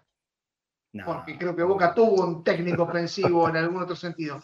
Pero más allá del chiste, eh, ¿podemos concentrarnos de que el técnico va a ser error en este mes y que Boca tiene cosas importantes con error como, error como técnico para después tener esta discusión? porque si me dijeran, bueno, mañana van a elegir un técnico o esta semana para poder transportar este mes, yo tendría esta discusión de ofensivo, defensivo, pragmático, de la Tierra, de Marte, salido del club, de las entrañas, con experiencia, sin experiencia. A mí me interesa en este momento que Ron como entrenador consiga ganarle a San Lorenzo, ganar el partido con News, ganarle el partido de Cruz, ganarle el partido Estudiantes y que se metan en la final de la Copa Argentina para poder clasificar a la Copa Libertadores. Creo que la libido del hincha de Boca tiene que estar en eso en lugar de tener la distracción de que si es un técnico ofensivo o no. Ahora me preguntás si necesitamos un técnico ofensivo. Necesitamos un técnico que juegue a que sepa lo que va a jugar. Creo que no tuvo eso Boca en esta última sesión. Nunca supe a qué quiso jugar Boca. Y eso es importante, más allá de las etiquetas. Para mañana o pasado, cuando volvamos a estar al aire, porque probablemente mañana no estemos en la, previa de San Lorenzo, porque hay que ir temprano a la cancha de San Lorenzo, así que déjenos un respiro, déjenme trabajar un poquitito más y me, voy directo al gasómetro. Seguramente volveremos el jueves y si no, nos charlamos el viernes. Eh, me gustaría repasar todos los técnicos del ciclo Román. Russo, Bataglia, Ibarra, Almirón. Me gustaría repasarlos. ¿Quién fue el mejor? ¿Quién fue el peor? Semejanzas, diferencias. También, también hubo un breve periplo de, de Ron. De Ron también, bueno, sí. Y, ahora va a tener otro no tan breve y mucho más importante que el anterior. Porque hoy la responsabilidad de Ron, en serio que es muy grande. ¿eh? Ron tiene, eh, bueno, la responsabilidad, esa es la palabra. La responsabilidad de comandar al equipo que, que necesita clasificar a la próxima Copa Libertadores. Y, de, y eso de la única manera que lo haces es ganando. Y Boca hace mucho partido que no gana de forma consecutiva. Bueno, en realidad que no gana. Ganó en el partido contra Unión de Santa Fe después de mucho tiempo. Creo que de los últimos 10 ganó uno o dos. Creo que el, numerito va por ahí. Y si lo agrandamos más en el tiempo, eh, está muy escaso. O sea, Errón tiene en, en su carga, en su responsabilidad, hacer volver, ganar a, hacer volver a ganar a Boca. No es poco, ¿eh? Boca con Almirón ganó muy poco en el último tiempo. Después iba clasificando eh, por los penales, tanto en Copa Argentina como en la Libertadores, iba clasificando. Eso, de alguna manera, es una victoria. Sí, ok. Pero ahora, excepto la Copa Argentina, tenés tres partidos en los que Boca no se puede permitir empatar, porque si empata queda fuera de todo. Entonces Boca tiene que ganar. Tiene que tratar de ganarle a San Lorenzo, tiene que tratar de ganarle a, Newells y tratar de ganarle a Godoy Cruz. Si no gana, está a Arafue. A Newells. A, Newells en la, bombonera. está a Arafue. Y después, yo ya creo que confirmado, el 22, 22 de noviembre contra Estudiantes de La Plata en Córdoba. 22, ni 15, ni 17, sino 22 de noviembre contra Estudiantes de La Plata en Córdoba por el partido de la Copa Argentina. Sería por eh, fuera de lo que es fecha FIFA eso. ¿Cómo? Sería por fuera de fecha FIFA, o sea, Boca contaría con, los jugadores. Creo que sí. creo que sí. ¿Se va a jugar antes o después de las elecciones, Marcelo? ¿Y las elecciones la final de Copa Argentina. Son el 2 de diciembre. Por eso pregunto, ¿va a haber tiempo para que se juegue la final de la Copa Argentina antes de ese No, no, no, no creo. No creo. No creo. No creo. No, no, si, están hablando de la semifinal de Copa Argentina el 22 de noviembre. No creo que se juegue 10 días después. No creo. Para mí va a ser más adelante. Para mí, ¿eh? eh pero bueno, nunca se sabe. Con, las fechas. Y, hay que tener muy bien claro que, las fechas de la Copa Argentina la, ponen los equipos y, sobre todo los dos poderosos. Boca y River deciden cuándo se juegan. Eh, y denlo como una información casi confirmada. 22 de noviembre va a ser el partido contra Estudiantes de La Plata en Córdoba. Bueno, eh, veo que tenemos varios temas todavía como para charlar en los próximos días, así que hoy vamos a ser bastante puntuales y, cerrar el, programa a las 12 y media de la tarde. Una cosa respecto de los sorteos. Miren que ayer no dije nada, ni hoy, ni hoy tampoco, no me, no me pareció oportuno, no es momento de andar hablando de sorteos cuando, cuando todavía venimos de, un golpe bastante fresco, pero aquí está, ¿eh? aquí está. Las camisetas, eh, por supuesto, que siguen acá, está el sorteo del mil por mil. Eh, hoy, hoy estuve mandando los mensajes de los números de la gente que aportó durante todos los días que estuve en Brasil, respondiéndole durante casi media mañana a todos ellos. Sigue vigente, más vale, más vale, se va a hacer el mil por mil, exactamente de la misma forma que siempre. La camiseta mm, original de Román, la del día de su despedida, firmada por el propio Riquelme. Está aquí, ¿eh? la pueden ver por delante, por detrás. Y también la otra original, la de, la de la actualidad, está en la camiseta nueva, la que se juega en estos tiempos, firmada por el plantel de Boca es la 10 de Cavani. Todo sigue vigente, absolutamente todo sigue vigente. La noche de hotel para dos personas, la cena para, para cuatro personas. El otro día le agarroneamos a, a, Gastón, el dueño del pingüino. En vez de dos personas, hicimos cuatro personas. Así que va a haber una cena para cuatro personas. El que gane en, el pingüino, Avenida Gaona y Condarco, ahí van a, van a poder eh, ir a comer. Tenemos, tenemos libros de historia de Boca de Horacio Rosati. Eh, los vinos, los vinos de Finca Iral, seis vinos de bodega mendocina que, ¿sí? los, que gustan del vino dicen que son buenísimos. Bueno, varios premios que tenemos para el mil por mil de Cadena Ceneice. Ahí, boca.cadena.ceneice, alias de Mercado Pago. Sigan participando. Quedan 130 números todavía por vender aproximadamente. 130 números. Esperemos que sea rápido, que se venda lo, más, lo antes posible Así adelantamos eh, el, sorteo. Si Dios quiere, bastante antes de las elecciones. Ojalá que sí sea. boca.cadena.ceneice. Boca.cadena.ceneice y el, y, y el código QR de, PayPal para la gente que está en el exterior también, por supuesto, pueden obtener su numerito desde ahí. Son mil pesos por cada número, mil por mil. Un número, mil pesos. Y así, si pones dos mil, te corresponden dos números y tres y cuatro y cinco, los que quieras, por supuesto. Boca.cadena.ceneice, nuestro alias en Mercado Pago. Miren que no me olvidé de nada, ¿eh? Y creo que he cumplido con todos. Me faltaría todavía responderle a un amigo. Quiero buscar el nombre. Eh, porque no me mandó mensajito al 11 25 31 04 64 11 25 31 04 64 ese fíjense por favor todos los que aportaron eh, a su vez, manden el mensaje acá porque si no, no, los voy a tener eh, en la lista y es una verdadera pena. 11 25 31 0464. Sea como sea, quédense tranquilos, que todos los que colaboraron entran, pero necesito tener nombre, apellido, más el número de teléfono. ¿Por qué? Porque el día que hagamos el sorteo, al número que salga ganador, lo vamos a llamar por fono, obviamente.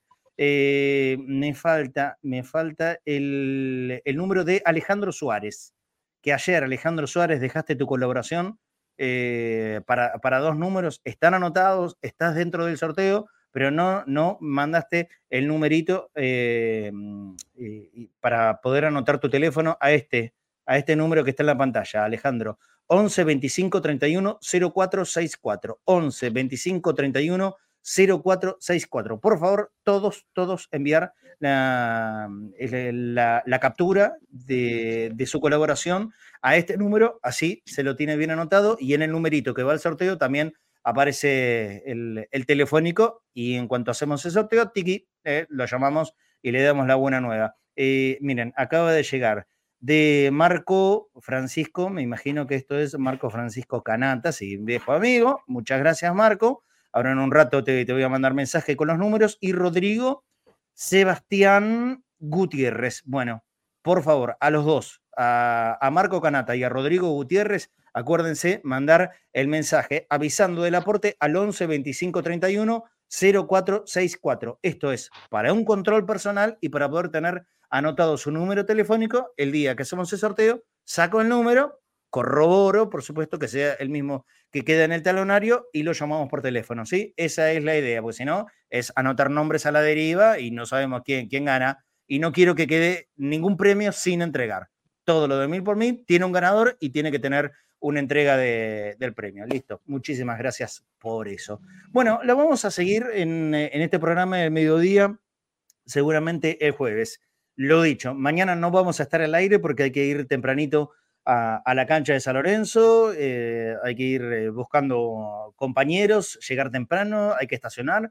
Saben ustedes que no es una zona muy copada, que digamos, para dejar el coche, así que hay que tratar de dejarlo en algún lugar relativamente seguro. Así que mañana no hacemos programa al mediodía, sí volvemos el jueves, si Dios quiere, ¿sí? Así que, Cuidar los ah, equipos, Marcelo. Cuidemos los equipos si vamos allá. Ya conozco varios colegas que han tenido inconvenientes ah, y les han robado equipamiento. Así que hay que estar mucho, con mucho cuidado en esa zona. Que me toco.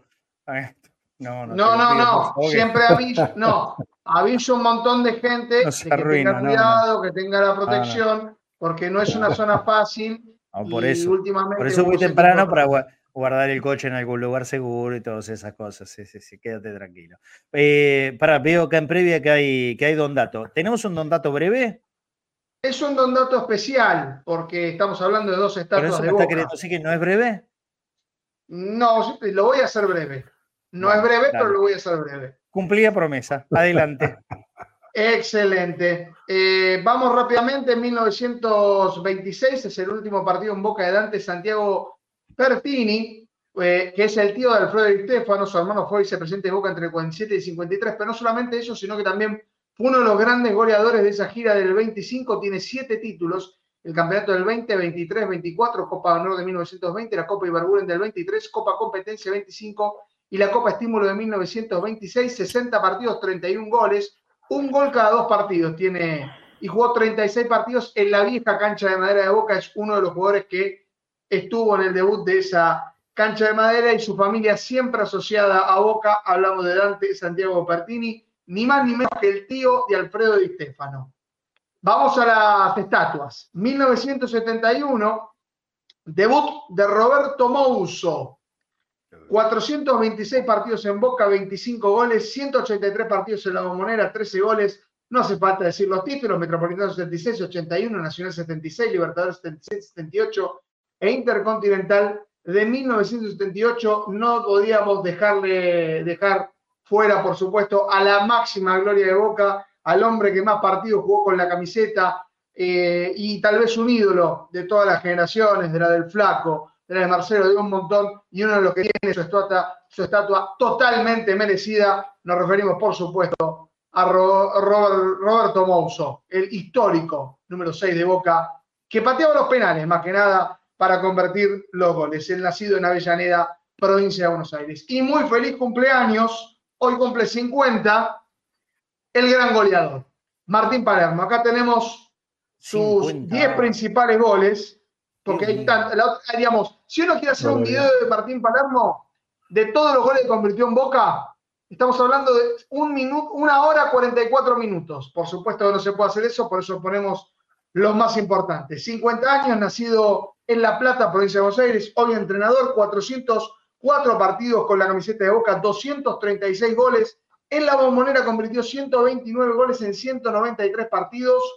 Rápidamente ganó 13 títulos con Boca, 13. En la apertura 98, 2000, 2005, 2008, clausura 99, 2006, Libertadores del 2000 y 2007, la Intercontinental del 2000, que convirtió los dos goles al Real Madrid, Sudamericana 2004, 2005 y la Recopa de 2006 y 2008. Rápidamente les digo y les pregunto rápidamente, ¿a quién le convirtió más goles Palermo como equipo? Ya lo hice en su momento esta pregunta. ¿A qué equipo le convirtió con la camiseta de, Boca más goles Palermo? ¿A River? River le convirtió nueve, no es uno de los, de los que más le convirtió goles. ¿Es un grande? No, no es un grande, pero es un rival histórico en la vida de Palermo. Vélez. Vélez. Vélez es el ah, segundo equipo más goles le convirtió. 13. Y a Gimnasia le convirtió 15. 15 a Gimnasia, 13 a Vélez, 12 a San Lorenzo, 12 a Colón, 12 a Lanús, 10 argentinos, 10 a Banfield, 9 a River, 9 Independiente, 7 a Huracán y 6 a Racing. Digo, para que tengan una idea, porque hablamos de la cantidad de goles y todo. No solamente la cantidad de goles, sino a los grandes. A los grandes le convirtió una cantidad impresionante. Además está decir, acá tenemos el famoso gol que mete de 800.600 metros de cabeza.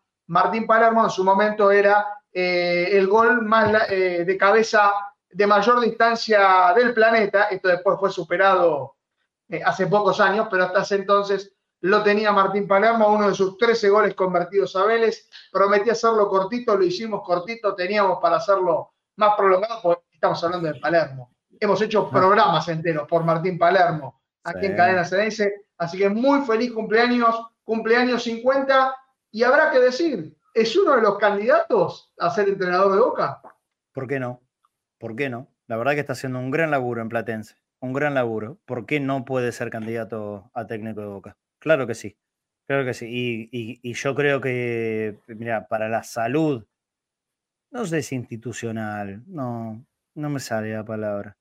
Eh, para la salud de los hinchas de Boca, de esta grieta que, vivimos hace tantos años, sería genial tener un, un Palermo Riquelme trabajando los dos juntos para Boca. Sería maravilloso maravilloso, maravilloso. Yo sueño con, con, que llegue ese día. No sé si ahora, no sé si es el momento ahora, la verdad, no lo sé, no, no me lo puse a pensar demasiado, pero que eh, ya se ganó el derecho por lo menos de ser un candidato a técnico Boca, yo creo que sí, se ganó el derecho, Martín. Está haciendo un muy buen laburo en Platense. Eh, y, creo que para, para, los bosteros sería soñado tenerlo, tenerlo juntos laburando para el club a Román y a Martín. Soñado, ¿eh? Y fuera, fuera de la grieta. E, es una, es una forma de, achicarla por lo menos. Es Román y Martín, los dos volviendo a trabajar y tirar para el mismo lado, como lo hicieron en su momento. Y con tanta gloria nos dieron, ¿no? Es así. Bueno, eh, David, abrazo grande, gracias por, el, rato eh, de, volverte al mediodía.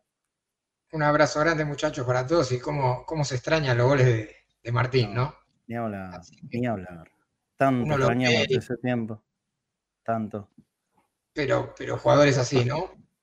Que, uno, uno, ya sabía lo que, lo que iba a pasar, ¿no? Cuando iba a la cancha. Con, sí.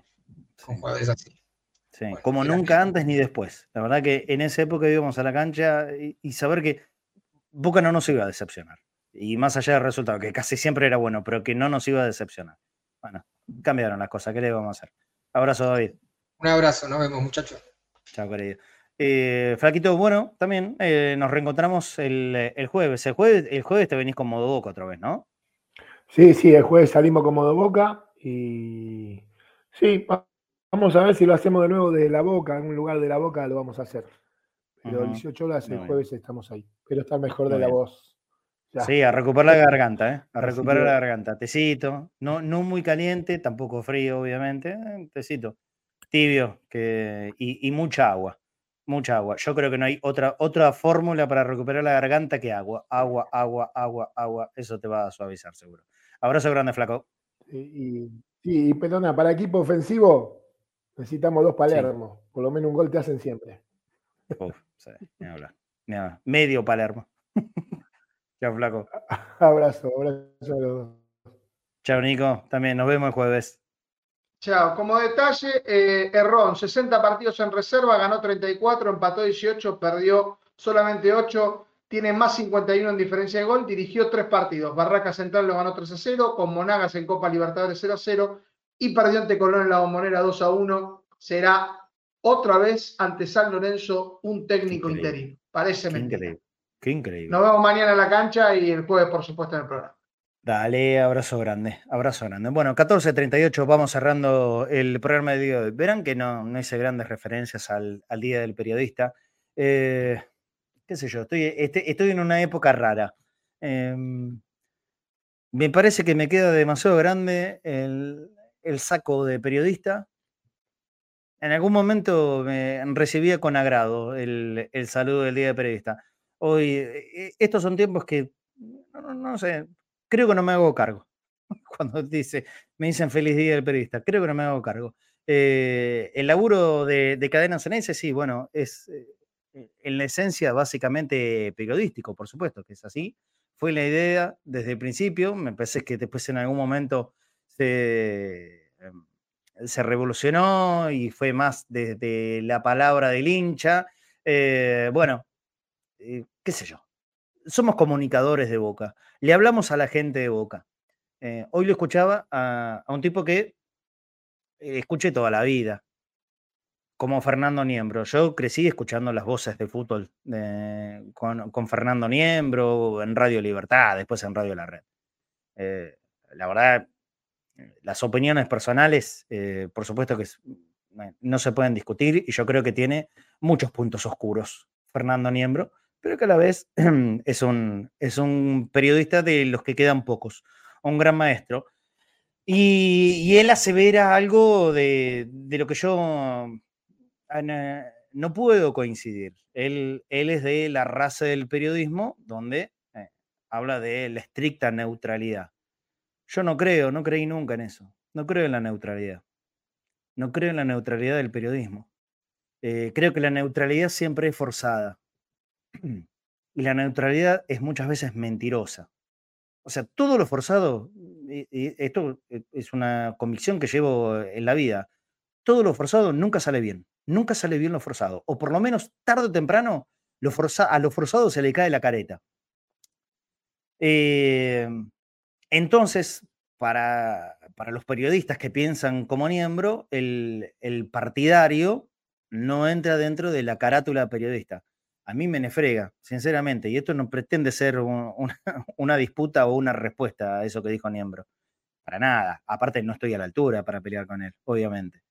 Em, pero yo, yo creo que se puede hacer periodismo. Yo creo que se puede hacer periodismo también plantando una postura y no mentirle. Si ¿Qué? ¿En serio nos van a hacer creer que los periodistas deportivos no son hinchas de alguien? Ah, no, porque antes éramos hinchas de esto. Dale, dale, dale. No nos tienen que tomar más el pelo con, respecto a eso. Y yo siempre digo, eh, y lo entiendo, a aquellos periodistas que no quieren contarlo públicamente, porque hoy por hoy la verdad que la cancha es jodida. La cancha es jodida, la calle está brava, pero la calle la calle en los días de cancha, ¿eh? porque después cuando caminas por cualquier lado, nadie, nadie es capaz de decir absolutamente nada a nadie. Eh, y, yo veo permanentemente en la bombonera con hinchas de que le piden fotos a todos. Ah, no voy a dar nombres, le piden fotos a todos, los, los, grandes, los periodistas de, estos grandes medios de ESPN, te dice a los que los reputean seguramente, después cuando se lo cruzan le piden una selfie y todo eso.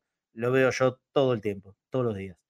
Eh, pero todos tienen un sentimiento y no está mal, no está mal. Yo, yo estoy mucho más eh, del, lado desde la empatía, em, aquellos que blanquean de quiénes son hinchas, que los que tienen temor de decirlo, más allá de que lo justifique desde este lugar que les acabo de decir. A veces ir a la cancha está muy bravo y, la gente se pone muy violenta, muy violenta. ¿eh? Nosotros, por ejemplo, la verdad en Brasil no dijimos ni mu, ni mu, nos tiraron agua, nos tiraron cerveza, no dijimos ni mu. Listo, a ver, es el riesgo de, elaborar de, lo que elaboramos. En Brasil y en otros lados, no, nos ha pasado también. Nada. Eh, nunca me pongo en víctima en esa situación, a menos que algún día pase algo grave que ojalá Dios quiera no nos pase nunca. Em, pero no creo en la neutralidad, no creo en esto de la objetividad del periodismo no existe ser objetivo. Todos somos seres subjetivos. Todos tenemos opinión. Al tener opinión, ya dejas de ser objetivo. La objetividad no existe en el periodismo. Es un verso, es una grandísima mentira. No se queden con, con Niembro, pude haber dicho cualquier otro. ¿eh? Digo porque hoy lo escuché a Niembro nada más. No se queden con eso. ¿eh? Eh, y más allá de lo que piensen y de sus cuestiones políticas y hasta con la justicia, yo creo que es un tipo que marcó una era en el periodismo deportivo argentino. Por eso no nombré, porque estoy leyendo acá, miembro, miembro, eh, con, eso. Eh, desde acá, desde Cadena Ceneice, nosotros tenemos una opinión. Y cuando digo nosotros, me equivoco también. Yo tengo una opinión, Nico tiene otra opinión, el Flaco Fernández tiene otra opinión, David y Leandro y Pablo, todos los que integramos este programa y todos los que integran todos los restantes programas de, de Cadena Ceneice. ¿Por qué? Y porque somos seres subjetivos, Tan sencillo como eso. Hay algo que nos une, que es el sentimiento para con Boca. Nosotros somos hinchas de Boca, hacemos periodismo, algunos desde un lugar un poco más profesional y otros desde el lado de los hinchas. Pero en definitiva también es algo enfocado en el periodismo o en la comunicación bostera. Por eso eh, son, son momentos, por lo menos para mí, de profunda contradicción. ¿Yo qué soy? ¿Qué hago acá? ¿Qué hago acá? ¿Hago periodismo? ¿Hago comunicación para los hinchas de boca? ¿Soy un, un perfecto charlatán? Miren, no, no sé qué soy, no sé qué soy. Sé que lo que lo hago, lo hago con absoluta honestidad. Sea ser un parlanchín, sea periodismo, sea comunicación, sea lo que sea, lo hago y lo hacemos todos con absoluta honestidad. Y eso es lo que importa. Eso es lo que vale. Después, el catálogo del periodismo, no periodismo, que deportivo, que general, es una discusión que particularmente a mí me aburrió. Gracias, obviamente, gracias a los que me, me dijeron feliz día desde tempranito a la mañana. Yo le agradezco, sobre todo la buena onda. Si después yo me siento o no periodista, es, es una cuestión mía. Pero voy a pelear mucho con respecto de esto. Eh, no creo en el periodismo objetivo y en el, y en el periodismo neutral. No existe. Y el que te lo dice es porque lo hace muy forzado y lo forzado es careta. Y yo sé algo que no seré nunca en la vida, es ser un careta. Les mando un abrazo grande para todos. La seguimos mañana en la transmisión de San Lorenzo Boca y el jueves otra vez aquí en el mediodía de Cadena Ceneice.